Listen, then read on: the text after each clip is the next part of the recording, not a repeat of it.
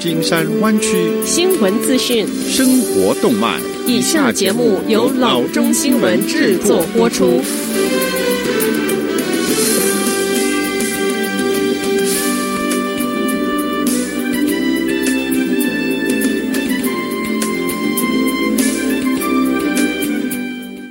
各位听众，大家好，欢迎来到老中广播电台的节目，我是君君。我们首先来关注今天的旧金山湾区地方消息。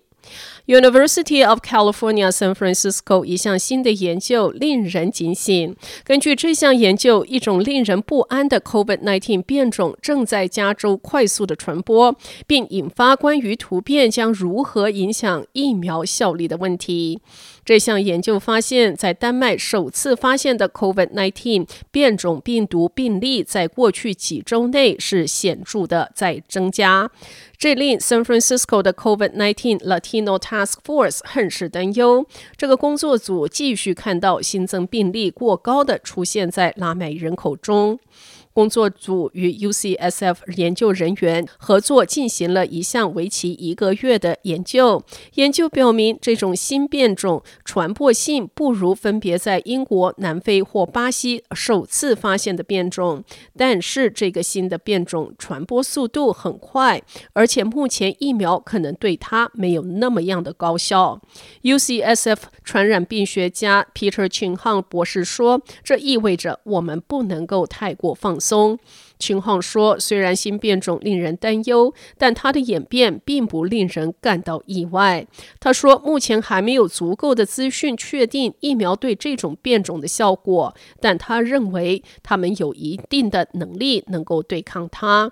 我们还没有摆脱这个困境。更具传染性或致命性的突变的威胁总是挥之不去。我认为我们必须坚持最基本的原则，那就是戴口罩，保持社交疏远。下次消息：周一，加州立法者批准向五百七十万人发放至少六百元一次性的救济金，这是加州新冠病毒救济一揽子计划的一部分，旨在帮助低收入人群度过立法者所希望的疫情最后阶段。州长 Gavin Newsom 说，他将在周二签署法案成为法律。根据 Franchise Tax Board，有资格获得这笔钱的人，应在收到州退税后四十五天到六十天内收到钱。在这一笔资金中，大约二十三亿元拨给那些申请并获得加州劳动所得税抵免的人。一般来说，他们的年收入是不到三万元。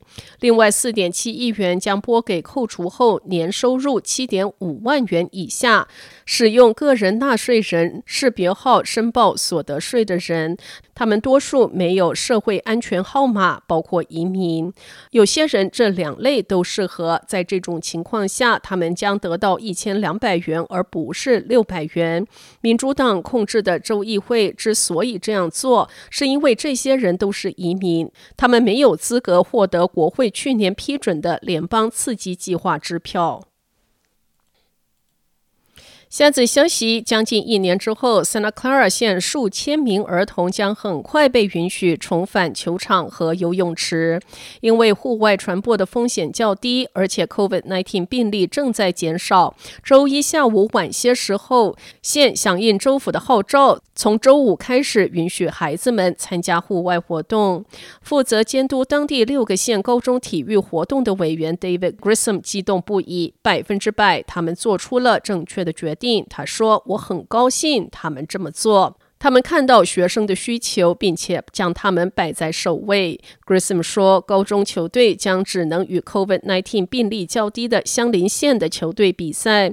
学校将必须做大量工作，实施新的安全协定。但他说，帮助那些在关闭期间日子难熬的孩子们是值得的。他说，孩子们心理健康太过重要，但这场瘟疫中，他已经退居次要地位。现在给他们一个。出去比赛的机会对他们来讲是一件非常积极的事情。新的州指导风筝仍然不允许室内运动。正因如此 s a m a t e o 县几名女运动员的律师说，他们计划在周二尽快采取法律行动，让县允许室内排球比赛。下则消息，FBI 说，周末一支枪以及执法徽章和证件从北加州一名 FBI 特工的车上被盗。根据 FBI San Francisco 办公室简短声明，这些物品上周六在拉法叶被盗。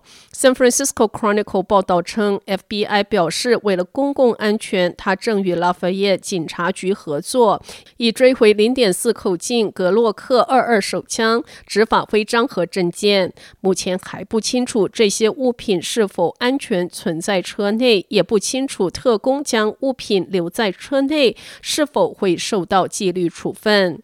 FBI 说，调查仍在进行中，我们目前无法提供进一步的评论。根据餐厅 American Kitchen 的老板 Victor Ivory，事件发生在这一家餐厅相邻的一个停车场。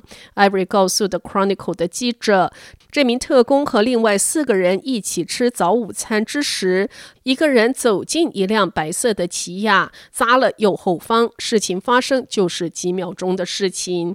二零一六年的九月，时任州长 Jerry Brown 签署了一项法案，要求将枪留在无人看管车辆中的人，包括执法人员，必须将枪锁在行李箱或不在视野中的容器中。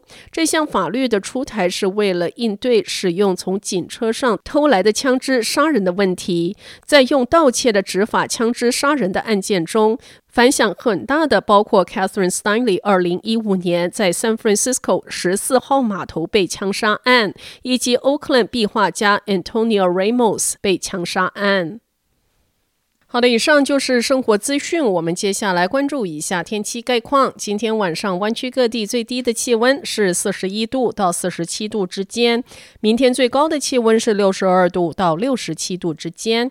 好的，以上就是生活资讯以及天气概况。新闻来源来自 triple w dot news for chinese dot com 老中新闻网。好的，我们休息一下，马上回到节目来。